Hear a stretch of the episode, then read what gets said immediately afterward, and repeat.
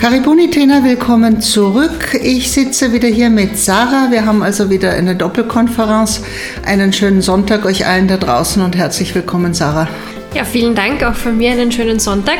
Und ich würde heute gerne ein bisschen noch ja, zurückgreifen auf, auf die letzte Folge, nämlich ähm, als es ging ums Sozialsystem, ums fehlende Sozialsystem in Kenia und wie die Menschen überhaupt überleben können. Mhm. Was ja an sich schon schwierig ist, wie du uns berichtet hast. Ähm, und jetzt ist El Nino. Und man muss sagen, es ist eine katastrophale Situation. Stimmt. Und da fragen sich, glaube ich, viele Menschen noch viel mehr, wie kann man das überleben? Das heißt, ja, ein schlimmes Thema heute, aber es ist mir einfach wichtig. Und vor allen Dingen ist es mir auch wichtig, weil ich weiß, dass bei dir ja noch viel, viel mehr am Schreibtisch landet, als du zeigst. Und ich würde da auch gerne mal tatsächlich fragen, ähm, gerade jetzt vor Weihnachten alle Organisationen sammeln ähm, und man sieht die diversen Spendenaufrufe. Verständlicherweise, weil man auch weiß, die Spendenbereitschaft ist in dieser Zeit einfach am größten. Ähm, und trotzdem weiß ich, dass du die allerschlimmsten Fotos und Videos, die du so bekommst, gar nicht zeigst. Mhm. Ähm, das heißt, ja, einerseits mal so grundsätzlich die Frage, wie überleben Menschen auch jetzt in dieser absoluten Notsituation und daran anschließend aber würde ich gerne fragen, warum entscheidest du das so und entscheidest trotzdem gewisse Dinge nicht zu zeigen? Also wir überleben Menschen, was ich jetzt sage, klingt vielleicht sehr brutal, aber die Fallhöhe ist in Kenia natürlich eine andere als bei uns. Wenn uns heute das Dach über dem Kopf genommen wird oder das Haus weggespült wird und wir nicht wissen, wo wir mit unseren Kindern die Nacht verbringen sollen. Wir sind ja Leid und ähm, mit dem Fachjargon nennt man Resilienz. Äh, die haben wir im Grunde genommen nicht mehr so. Unsere Großeltern hatten die vielleicht noch nach dem Krieg, vielleicht auch noch unsere Eltern, aber wir haben sie ja nicht. Wir sind in den Wohlstand hinein eingeboren. Ähm, meine Kinder mussten nie hungern oder hatten nie dieses Gefühl von, wir können uns irgendwas nicht leisten. Das heißt, wenn das Ganze, was jetzt sich in Kenia abspielt, und ja nicht nur in Kenia, das ist ja täglich in allen Ländern dieses Planeten. Wir sind ja eine, eine Miniaturinsel des Wohlstandes. Ähm, wenn das uns treffen würde, wir würden es vielleicht gar nicht überleben, weil wir damit nicht umgehen könnten. Ähm, in Kenia ist, wie gesagt, die Fallhöhe nicht ganz so hoch. Äh, wenn du das ganze Jahr über mit einem löchrigen Dach verbringst, auch in normalen Regenzeiten, wenn du auf dem Lehmboden schläfst, wenn äh, du dir kleine Matratzenstückchen drunter schiebst, damit du wenigstens irgendwie weich liegst, äh, wenn zehn Personen in einer Einraumhütte leben und nur einmal am Tag, wenn es hochkommt, etwas zu essen haben, es klingt jetzt furchtbar, aber dann ist El Nino im Grunde genommen noch die Kirsche auf der Torte. Ähm, und irgendwie arrangiert man sich. Und wie ich in der letzten Folge ja schon gesagt habe, die Hilfsbereitschaft auch unter Nachbarn ist sehr groß. Das heißt, irgendwer, der noch ein Stückchen mehr Dach hat, lässt jemanden schlafen, der ein Stückchen weniger Dach hat. Ähm, und unsere Hilfe ist ja im Grunde genommen nur eine ganz, ganz kleine. Wir haben die Kirche geöffnet, dass die Menschen ähm, geschützt schlafen können. Wir haben Matratzen aufgelegt. Ich habe ähm, vor zwei Tagen noch gesagt, wenn es nicht reicht, weil das Wetter soll bis Mitte Jänner so bleiben, dann bitte auch in der Schule den Speisesaal öffnen. Äh, wir haben genug alte Matratzen, die wir auflegen können, damit wenigstens man mal im Trockenen schläft. Man muss sich ja vorstellen, es ist ja alles nass und es trocknet ja auch nicht mehr wirklich, weil untertags, ja, kommt die Sonne ein bisschen durch, aber die Luftfeuchtigkeit liegt bei 85 Prozent. Also wann da was trocken ist, kann man sich ungefähr vorstellen, das ist wie in, in einem Spülgang äh, in der Waschmaschine. Ähm, also irgendwie überleben die Menschen aber es wirft sie natürlich immer zurück. Es wirft sie, ich, ich kriege Meldungen rein, ähm, wie viele Kühe, wie viele Ziegen ertrunken sind. Ähm, das mag uns im Anblick von ähm, Kindern, die kein Dach über dem Kopf haben, lächerlich erscheinen, aber das ist die Lebensgrundlage dieser Menschen. Wenn, wenn von zehn Ziegen acht ertrinken, fängt diese Person wieder bei Null an mit ihrem Business. Wenn kleine Kioske, wo sie Gemüse verkaufen, äh, dem Erdboden gleichgemacht wurden, dann fängt diese, diese Frau mit ihrem Business wieder bei Null an. Wir, wir müssen im Jänner nach Weihnachten mal schauen, wie wir Hütten erneuern, Hütten reparieren, Hütten neu bauen, weil das schaffen die Familien nicht. Eine neue Hütte kostet bei uns, also für uns lächerliche, ich sage wirklich bewusst lächerliche 2000 Euro, ähm, aber da sind 2000 Euro, sind 1900 Euro zu viel für eine Familie in Kenia. Die, die können das einfach nicht. Und die Frage ist natürlich, das sind ja alles unsere Kinder in der Schule, unsere Familien. Äh, wie sollen diese Kinder ab Jänner in Ruhe lernen, wenn sie zu Hause nicht einmal ein Dach über dem Kopf haben.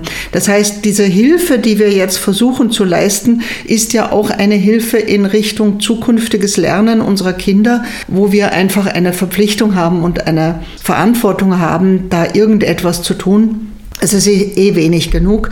Mein Ziel wäre es, dass wir im neuen Jahr vielleicht zehn neue Hütten bauen können, dass wir das irgendwie hereinbekommen. Ähm, da bin ich auch sehr zuversichtlich. Und du weißt ja, ähm, ich bin immer eher lösungsorientiert. Und jetzt komme ich vielleicht zu deiner zweiten Frage, warum ich nicht den, das ganze Elend meines Schreibtisches immer gleich in die sozialen Medien poste.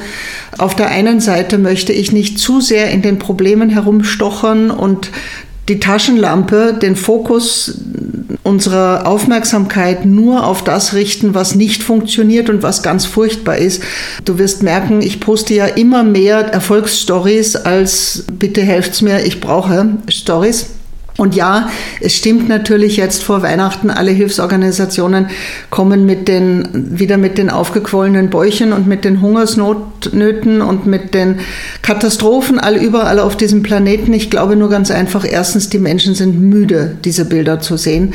Ähm, ich glaube, nichts brauchen Menschen, gerade auch vor Weihnachten, notwendiger als das Gefühl, Sie können mit Ihren 5 Euro oder mit Ihren 10 Euro etwas bewirken. Und das zu zeigen, das funktioniert halt nicht darüber, dass man immer nur das Elend zeigt, ähm, sondern einfach auch, dass man zeigt, schau her, wir tun was, im Kleinen, es ist vielleicht nicht genug, aber es ist ein Anfang und man verkauft ja immer dabei auch Hoffnung.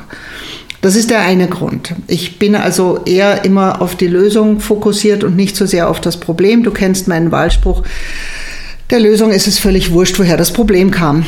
Ähm, der zweite Grund hat aber mit Würde zu tun. Und das nehme ich wirklich sehr ernst.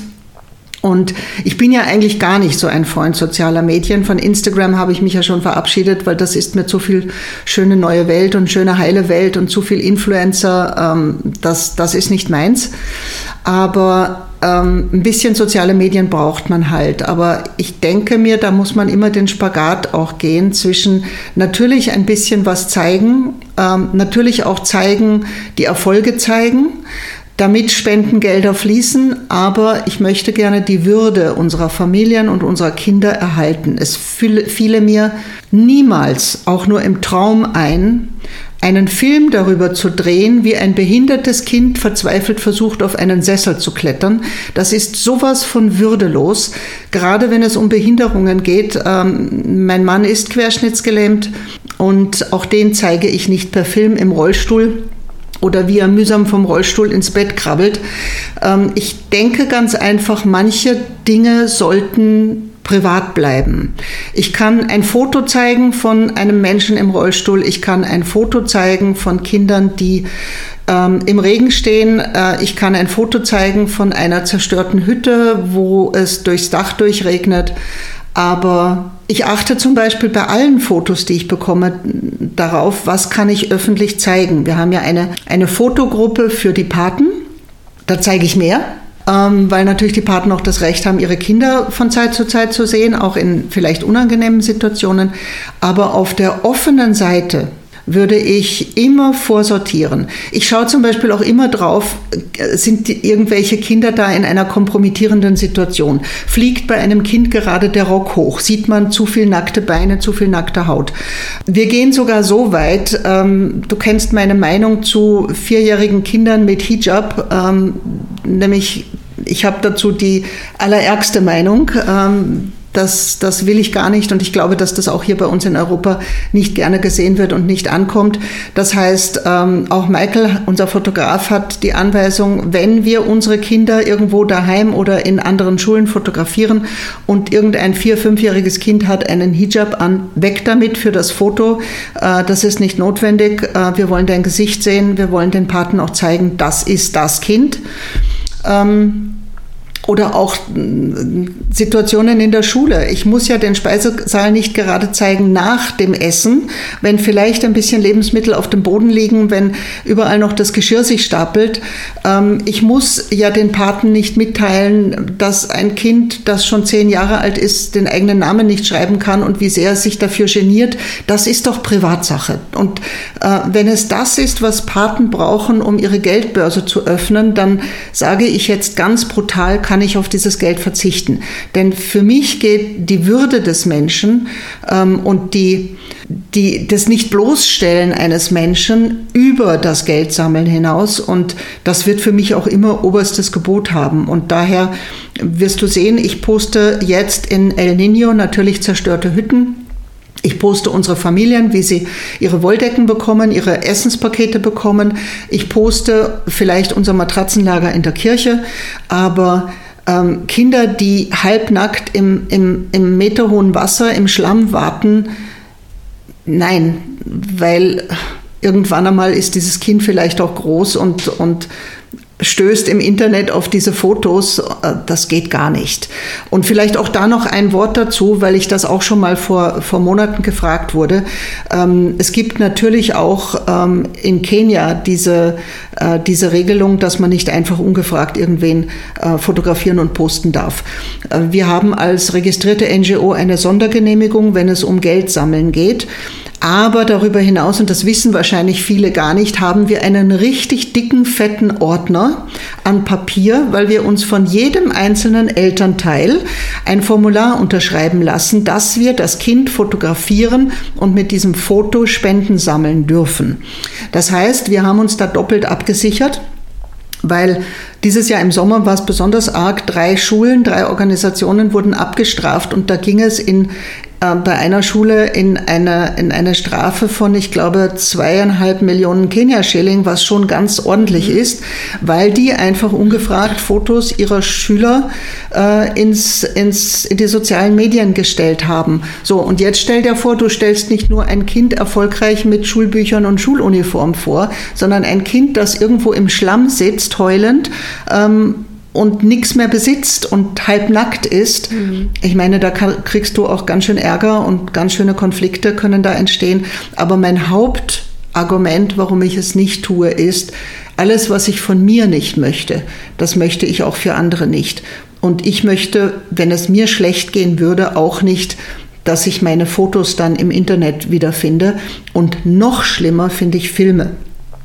Bei einem Foto kannst du wenigstens noch sagen, das ist eine Momentaufnahme. Aber ein Film von Hilflosigkeit, das muss ich mir 17 Mal überlegen, ob ich das irgendwo veröffentliche. Und davon gehe ich auch nicht unter, runter. Und vielleicht kriegen wir weniger Spendengelder davon, dafür, aber das glaube ich nicht einmal. Ich glaube einfach, dass Menschen durchaus gerne dorthin gehen, wo Erfolg ist. Und Erfolg haben wir. Und Teil dieses Erfolges zu sein, äh, mit, dem, mit dem kleinen Geld, was man da vielleicht gibt, ich glaube, das macht mehr Spaß, als in dem Leid und in dem Elend anderer Menschen zu wühlen. Ich hoffe, dass deine Frage damit jetzt beantwortet, beantwortet ist. Und es stimmt, ich bekomme jede Menge auf den Schreibtisch. Und manchmal muss ich da auch schlucken und sortieren. Aber ja, es, es treibt mich auch an. Und es hält mich seelisch gesund, weil ich das Gefühl habe, ich kann was tun. Ja, das ist, glaube ich, ein ganz entscheidender Faktor. Ja. Und ja, ich bin auch überzeugt davon, dass äh, die Auswahl an äh, Fotos oder auch an, an Inhalten, an Texten, äh, die du triffst, eine äh, grundsätzlich positiv gestimmte ist und dass das auch gut so ist. Ähm, und gerade bei der Auswahl an, an Bildern fällt mir auch ein, dass du ja beim, in der letzten Folge beschrieben hast, ähm, das hat mich sehr berührt, ähm, die Situationen, wenn gerade alten Menschen, die sonst nichts haben, so die, die Schalen oder die Überreste von, mhm. von Maiskolben noch, noch gereicht werden, damit die wenigstens auf irgendwas herumkauen können. Und ähm, ja, auch, auch das zum Beispiel nicht zu zeigen. Also ich glaube, natürlich, wir haben als Organisation den Fokus auf Kindern, aber ich weiß, dass dir gerade äh, alte Menschen auch sehr am Herzen liegen, dass das auch, ähm, dass ja auch von der Kirche aus äh, gerade an, an alte Menschen, an behinderte Menschen auch äh, Essenspakete geliefert werden. Wie, wie muss die Situation für die jetzt sein? Also ja, äh, für Kinder sicher schlimm, aber für alte Menschen vielleicht noch ein bisschen Ärger. Es ist vor allem für alte Menschen deshalb schlimmer, weil für Kinder ist ja alles Abenteuer. Ja. ja also als Kind, ja, ist vielleicht mal schlimm, man hat Hunger, man kann nicht schlafen, es ist nass, es ist grindig, aber für ein Kind ist doch, seien wir uns ehrlich, alles ein Abenteuer. Noch dazu, wenn du dieses Abenteuer mit anderen äh, in deinem Alter, mit deinen Kumpels erleben kannst ähm, und dann irgendwie, keine Ahnung, durchs Wasser wartetest und Schiffchen fahren lässt oder sowas. Und natürlich junge Menschen, junge Eltern sind auch viel flexibler. Die sind bereit, okay, wir verlassen jetzt die Hütte, wir gehen in die Kirche, wir schlafen dort, wir kommen vielleicht in einer Woche wieder, wir reparieren die Hütte, irgendwie geht's weiter.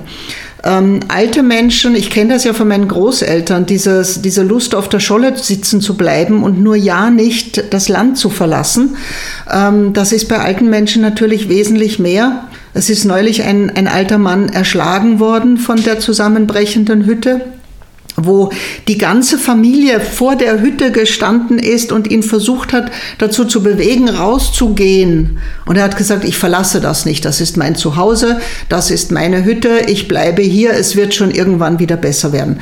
Und natürlich, ich habe es ja auch schon mal gesagt, ein, eine einer Zivilisation oder eine Gemeinde, eine Gemeinschaft, wo Beten ähm, sozusagen einen Stellenwert hat, wie ähm, da muss einfach Hilfe kommen, weil ich habe ja gebetet. Ähm, ist es natürlich auch noch mal ein bisschen schwieriger und gerade eben für alte Menschen, die dann auch nicht mehr so mobil sind, nicht mehr so schnell sind, äh, die sterben bei sowas natürlich auch eher, weil sie ja, weil sie ihren Ort, an dem sie zu Hause sind, nicht verlassen möchten. Und daher natürlich zumindestens, dass wir sagen, dann komm und hol dir wenigstens in der Kirche ein Frühstück, hol dir am Abend ein Abendessen, komm und wärm dich auf, hol dir einen heißen Tee. Ähm, ich bin da natürlich auch drauf gekommen, Hilfe, wir haben muslimische Familien, die gehen mir nicht in eine Kirche schlafen. Jetzt habe ich dann gesagt, okay, die Prüfungen in der Schule sind vorbei, wir öffnen den Speisesaal wenn das jetzt so weitergeht und die Prognose ist ja bis Mitte Jänner, dann öffnen wir den Speisesaal und machen dort Matratzenlager, damit dort vielleicht die muslimischen Familien schlafen können. Man muss halt einfach sehr flexibel sein und für mich ist Hilfe auch immer die Menschen dort abzuholen, wo sie stehen. Es hilft mir ja nun nichts, wenn ich, wenn ich helfen möchte und die kommen nicht. Dann muss ich halt dorthin gehen und mal eine Decke bringen und ein Essenspaket bringen und dieses Vertrauen halt auch erst mühsam erwerben. Und vielleicht in einer Woche kommen sie dann, wenn sie sehen, es geht gar nicht mehr. Aber einfach zu sagen, ja, ich habe ja die Tür aufgemacht, die werden schon kommen es wird nicht funktionieren. Und bei den alten Menschen kommt halt, wie gesagt, dazu, dass sie nicht so flexibel sind wie die Jungen. Und daher muss man halt noch ein bisschen mehr dahinter sein und nachforschen, was könnten wir tun, wo könnte Hilfe tatsächlich möglich sein. Und ähm, da wir schon wieder am Ende sind, ich hoffe, du hast nicht noch ganz viele Fragen. Ähm, nein, ich bin ganz froh, dass wir jetzt die, die Kurve noch gekriegt haben zu dem, äh, wie geholfen wird, ähm, damit wir hier auch nicht den Fokus nur aufs, aufs Negative und die Probleme legen, sondern auch darauf, genau, ähm, genau. dass wir ja schon einiges tun und auch in Zukunft noch, also sobald der Regen dann eben nachgelassen hat, auch ganz viel vorhaben. Ja, und dazu brauchen wir Geld und daher ist das jetzt auch wieder ein Spendenaufruf. Bitte, bitte unter dem Stichwort El Nino oder Unwetter Afrika, ähm, bitte spenden es kommt jeder Euro an. Wir reparieren Hütten, wir bauen auch neue Hütten, äh, wir liefern Essen und Tee und Decken und warme Kleidung. Ähm, stellt euch einfach vor, ihr müsst auf einem Boden schlafen, wo ein Zentimeter das Wasser noch immer steht. Ist nicht so angenehm. Danke wieder mal fürs Zuhören. Äh, wir wünschen beide noch einen schönen Restsonntag und ähm, ja, alles Liebe. Danke euch und ich hoffe, es war wieder ein bisschen was Spannendes dabei.